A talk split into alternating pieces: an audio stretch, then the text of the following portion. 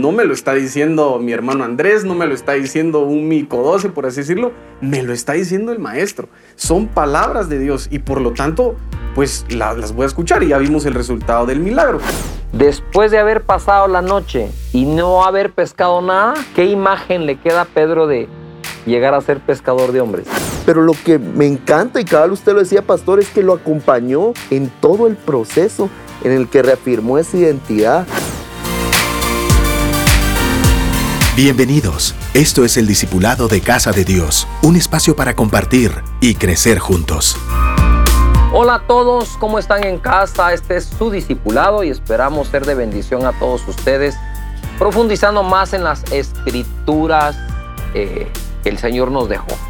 Hoy tengo acá el gusto, el honor de tener a dos jóvenes extraordinarios, cristianos, que son, creo que, muy buenos en, en discernir la palabra del Señor y creo que vamos a estar muy edificados. Aquí está Diego, ¿cómo estás? Estoy bien contento de poder estar acá, de poder entrar a, a la casa de cada una de las personas que nos está sintonizando y, y aprender juntos más de la palabra de Dios. Igual Nando, papa. El grande. Eso, gracias. Gracias, pastor. Muy contento.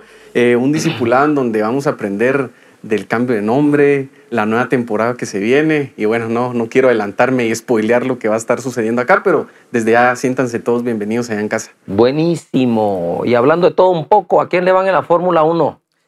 Todavía no me he decidido, no, no, no he visto una carrera completa, pero Verstappen creo que me voy inclinando por ahí. Pero me puedo inclinar para otro lado.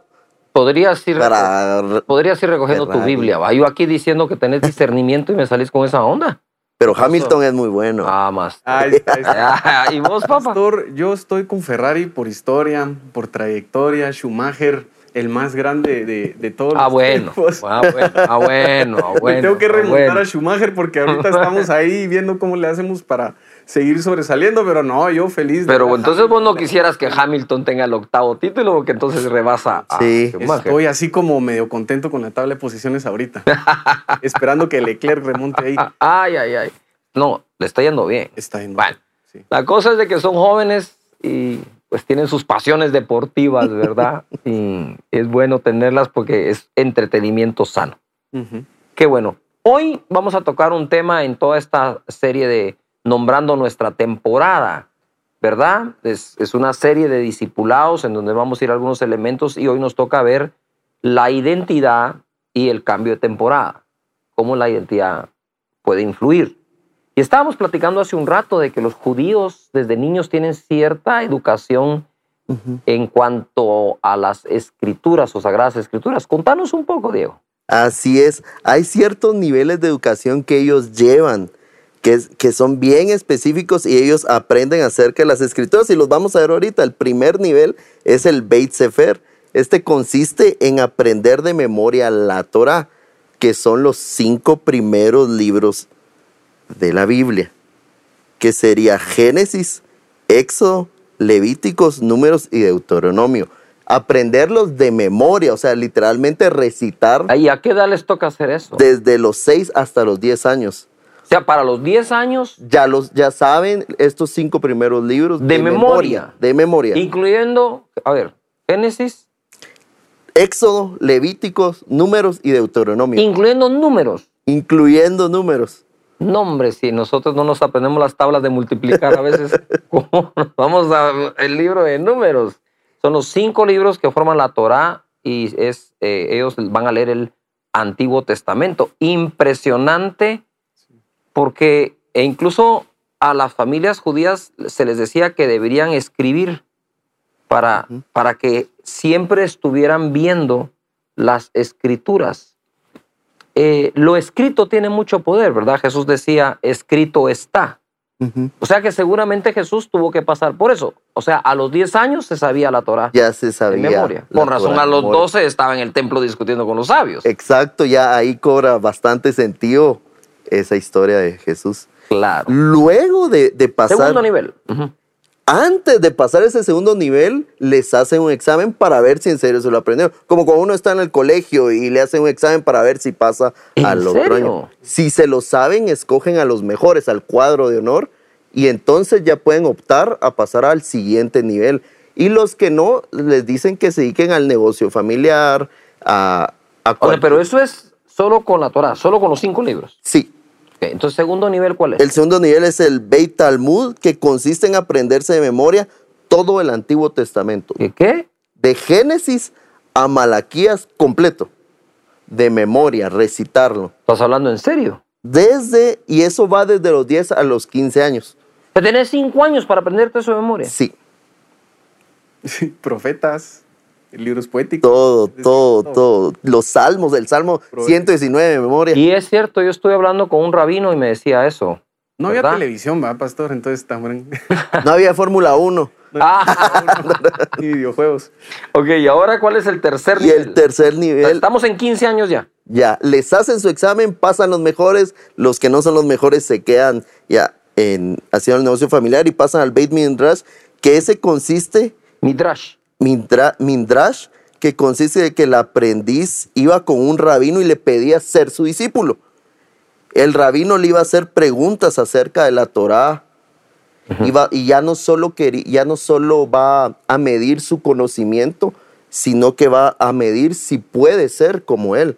Porque para ellos eso es ser discípulo. No solo saber lo que sabe el maestro, sino ser como el maestro y aplicar la escritura de la misma forma que el rabino lo aplica. Con razón Jesús hablaba del discípulo y el maestro también, ¿verdad? Es la mentalidad, las posturas, el criterio que el maestro tenía. Pero, perdón, pero tenía que ser como el, perdón, voy a, a tratar de, de- de- de aclarar aquí. De- debería ser como el maestro en su manera de ser o debería ser como el maestro en su interpretación de la escritura, como que es decir, una escuela doctrinal mm, de las escrituras. Ajá, Exacto. la así segunda. es. Sí. La segunda. Ah, ok. Ok, ya, ok. Muchas gracias. Luego, Vamos aclarando cositas, sí. ¿Qué más? Luego de eso ya el rabino decidía si alguien podía ser su discípulo o no, y a los que no los mandaban a ser, a dedicarse al negocio familiar o al oficio de la familia. Y ahí es donde entra la vida de Pedro. Pedro se está dedicando al negocio familiar, porque seguramente no, ¿No era, pasó algún nivel? no pasó alguno de los tres niveles. Y ese es el contexto de Pedro. En algún punto, él no fue el mejor de la clase.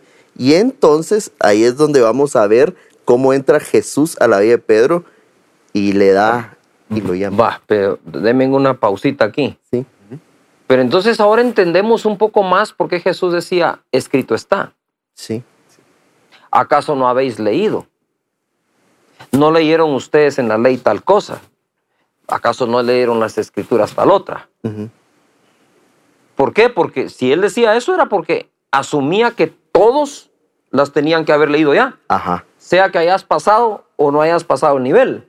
Sí, ya habían estudiado varios años. O sea, no pasó, digamos, el examen de que era igual que, pero sí se las aprendieron de memoria, por lo menos. Entonces, mira, ¿acaso no has leído lo que dijo, lo que dice? Y, y de hecho, tiene expresiones hacia los fariseos como ustedes que son maestros de la ley no habéis leído antes.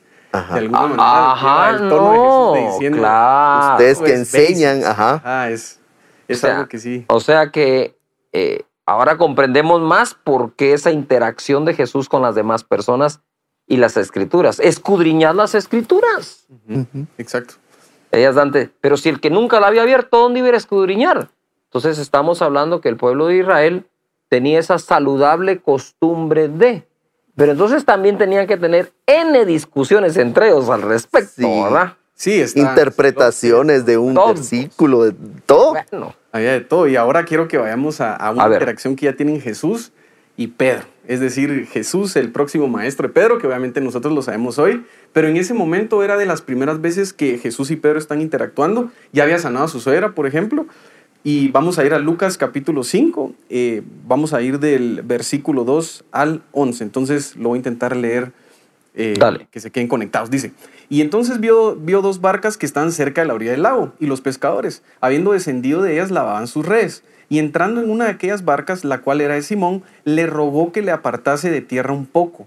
y sentándose enseñaba desde la barca a la multitud. Es decir, Jesús le habla a Pedro, le dice, me subo a tu barca y déjame predicar desde la barca hacia la multitud que está en la tierra. Cuando terminó de hablar, dijo a Simón, boga mar adentro y echa vuestras redes para pescar.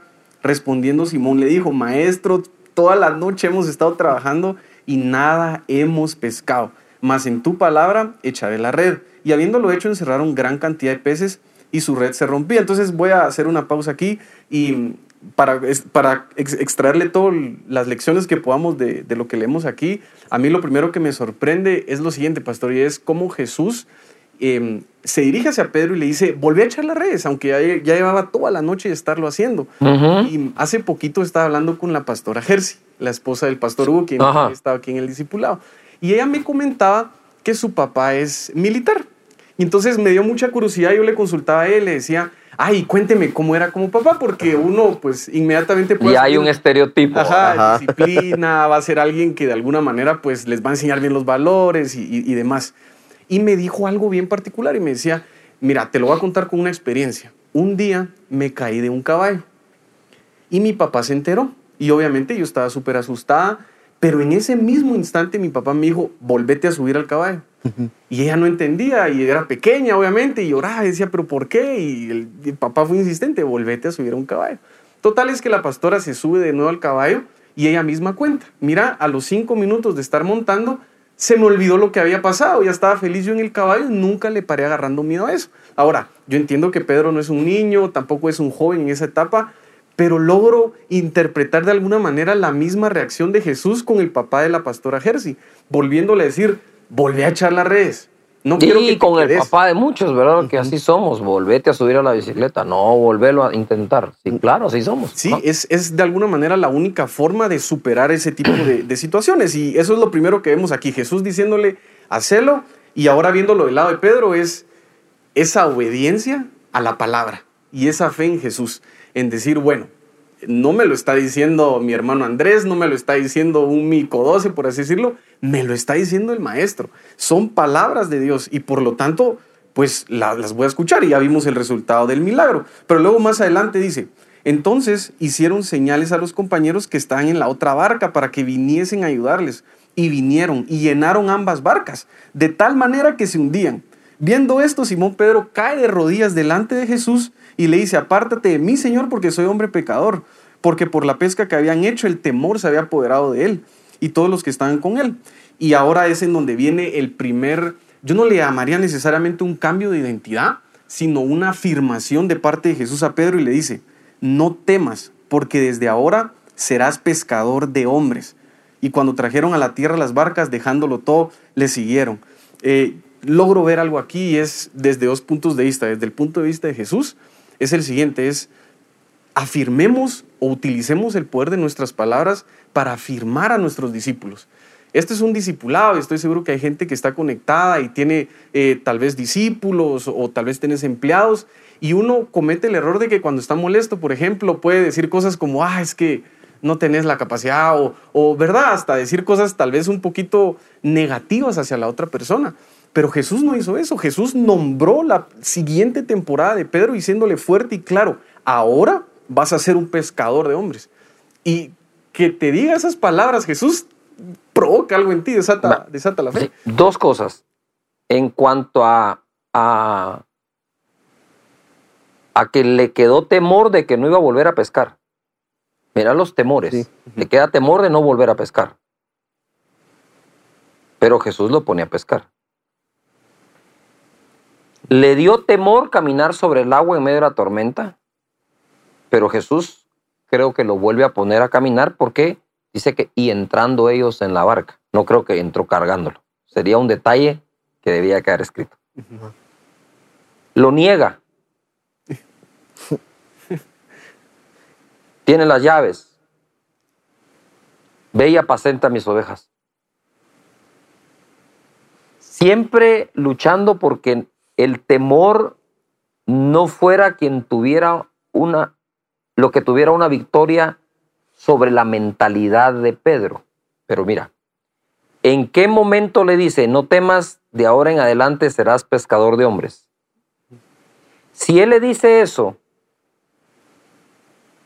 después de haber pasado la noche y no haber pescado nada, ¿qué imagen le queda a Pedro de llegar a ser pescador de hombres? Si no pesca peces. ¿Cómo iba a pescar? Si no pesqué peces, ¿qué voy a andar pescando hombres? Entonces Jesús hace el milagro. Primero le resuelve su problema económico, porque si alguien pasa toda la noche tratando de pescar y no hay modo y no hay modo y sigue, es porque está bien amolado en la bodega, eh, no tiene para vender, ¿verdad? Le resuelve ese problema, pero Jesús no iba tras eso. Creo que Jesús iba tras reforzar a Pedro para ser pescador de hombres. Dije, necesito mostrarle que yo estoy. Entonces le voy a hacer una pregunta. El crecimiento de las iglesias, ¿quién lo da? Dios. Dios. ¿No es el mismo que le dio la pesca a Pedro? Sí. Entonces, ¿no creen que todos nuestros líderes y todos los que tienen un grupo deberían de confiar que si Él dijo que seremos pescadores de hombres, debemos creer que Él va a llenar la red?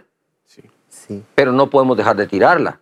Porque una cosa es que Jesús te haga el milagro de la pesca milagrosa.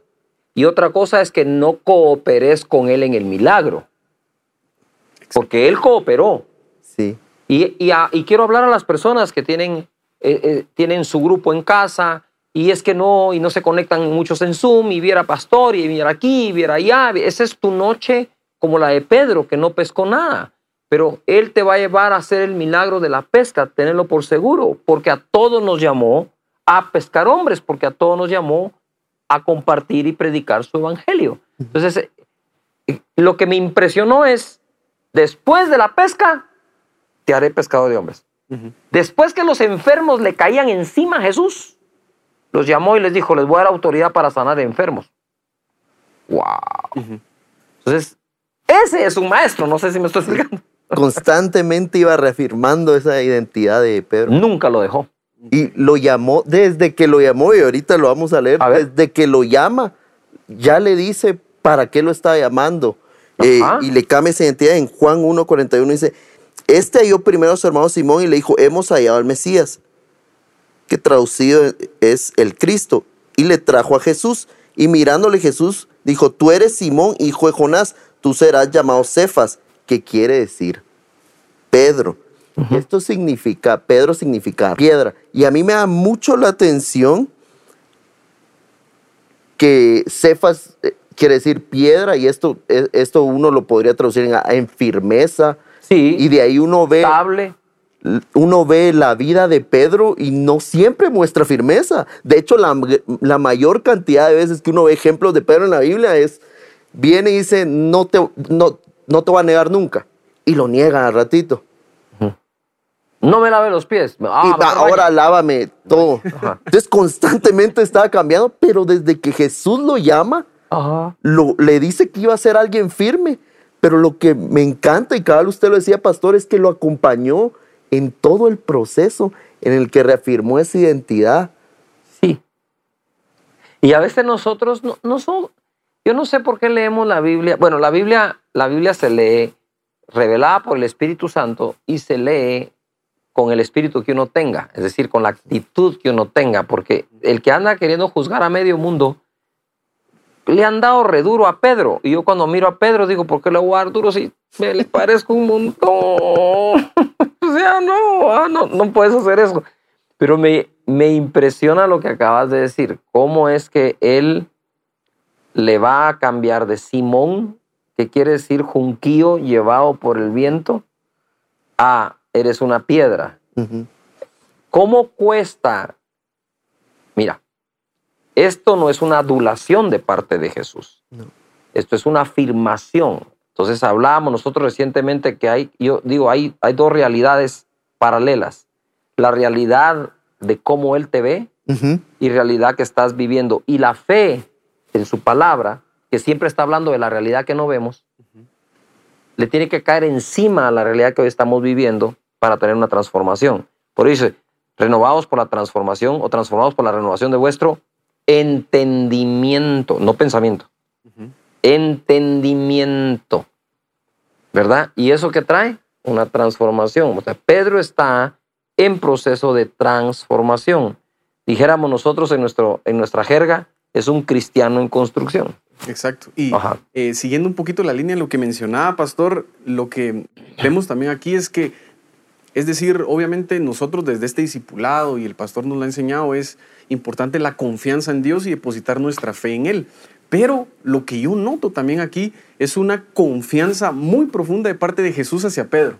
A total. En donde Él le ve la capacidad, le dice, está bien, sos el día de hoy Simón, pero nombro tu siguiente temporada como Pedro, porque hacia allá vas, siempre mostrándole ese, ese ideal o, esa aspiración a la que él debe buscar y adicional a eso diciéndole, ahora vas a ser pescador de hombres. Siempre Jesús reforzando la, confianza que, que, le tiene a Pedro. Y luego en Mateo 16, para continuar un poquito con lo siguiente, es el versículo 13, dice, viniendo Jesús a la región de Cesarea de Filipo, preguntó a sus discípulos, diciendo, ¿quién dicen los hombres que es el Hijo del Hombre? Ellos dijeron, unos Juan el Bautista, otros decían que él era Elías y otros Jeremías o algunos de los profetas. Él les dijo, ¿y vosotros quién decís que soy yo? Respondiendo Simón Pedro dijo, tú eres el Cristo, el Hijo del Dios viviente. Entonces me encanta esto porque, ¿cómo es que dice el dicho? Hijo de tigre sale rayado. Y, porque ahora es él el que logra eh, extraerle al maestro lo que el maestro había hecho con él y ahora es Pedro quien afirma que Jesús es el Cristo, el Dios viviente.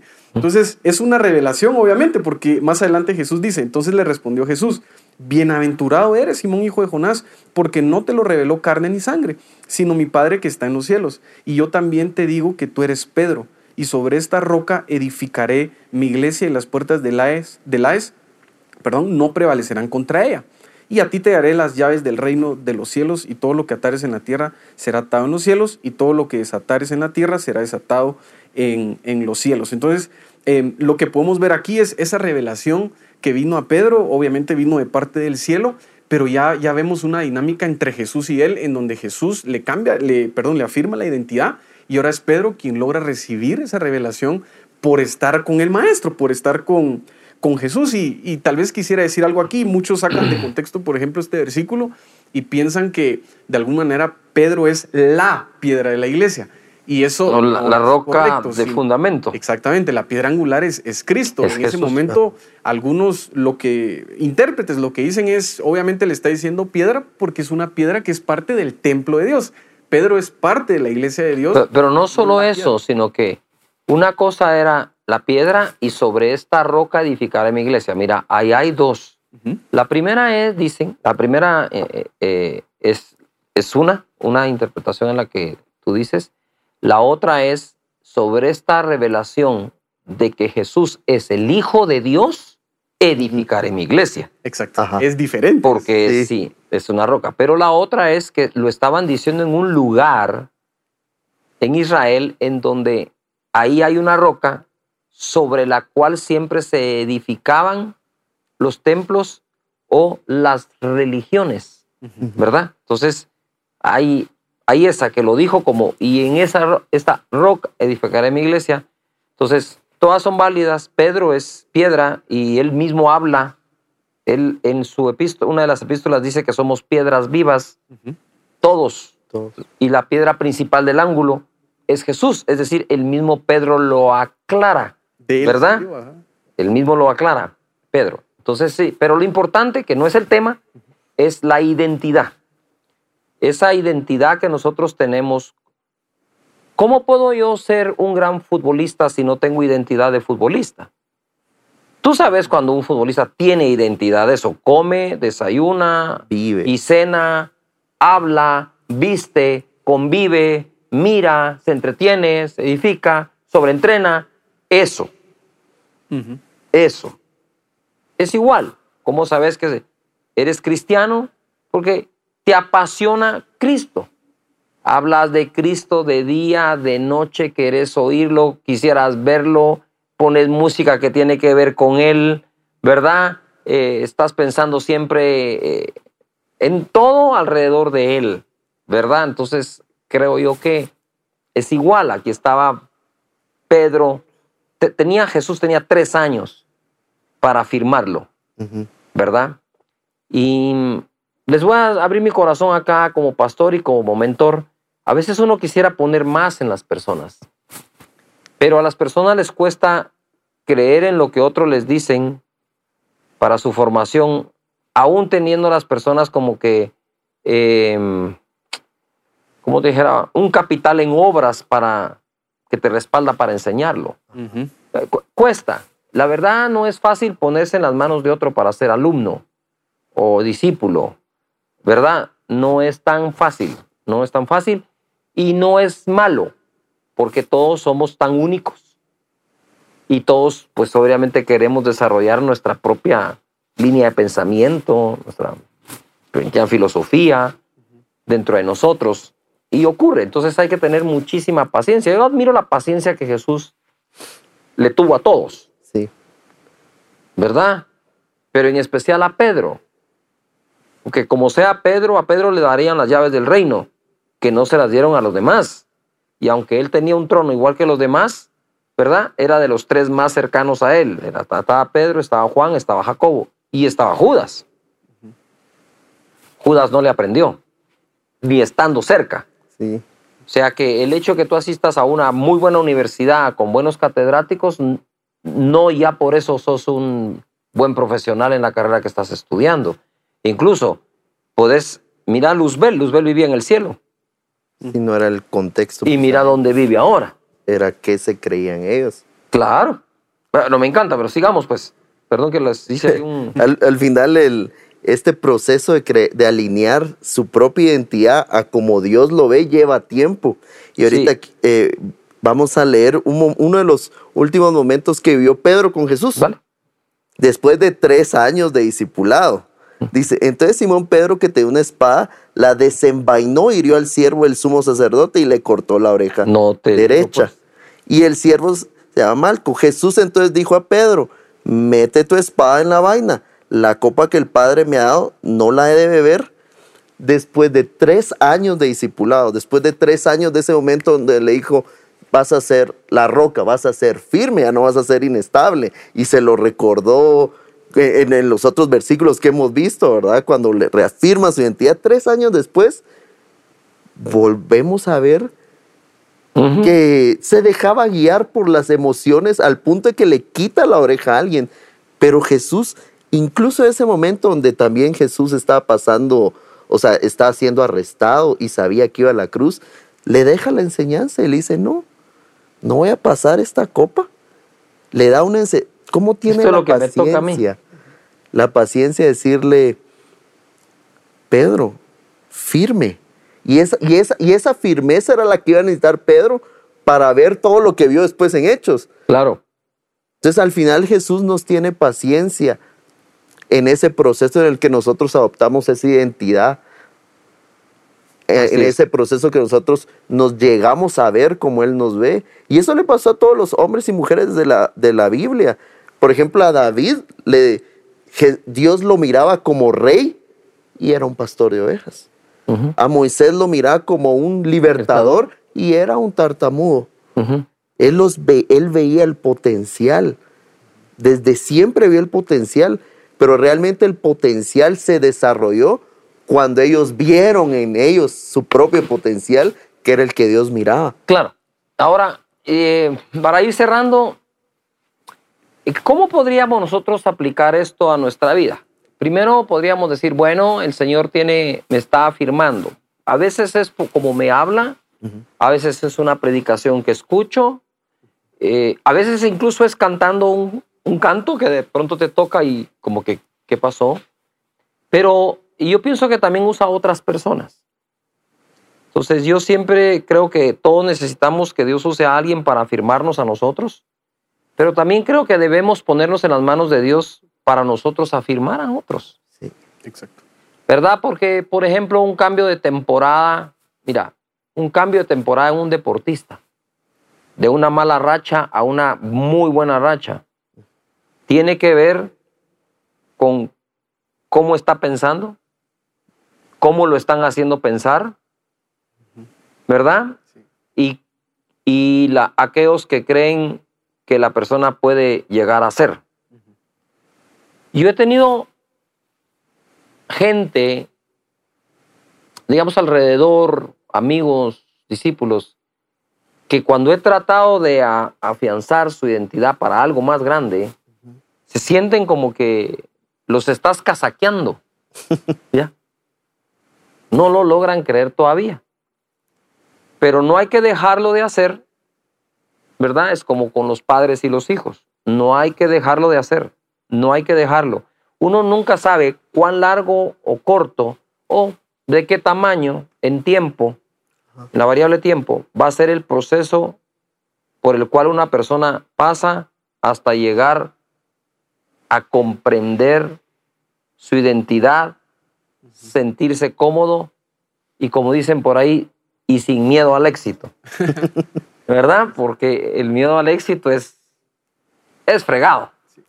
Es fregado. Porque una cosa es natural. El miedo al fracaso es lo natural. Pero el miedo al éxito, si es lo que todos quisiéramos obtener. Y Jesús trabajó con los miedos de Pedro. ¿Ya te diste cuenta?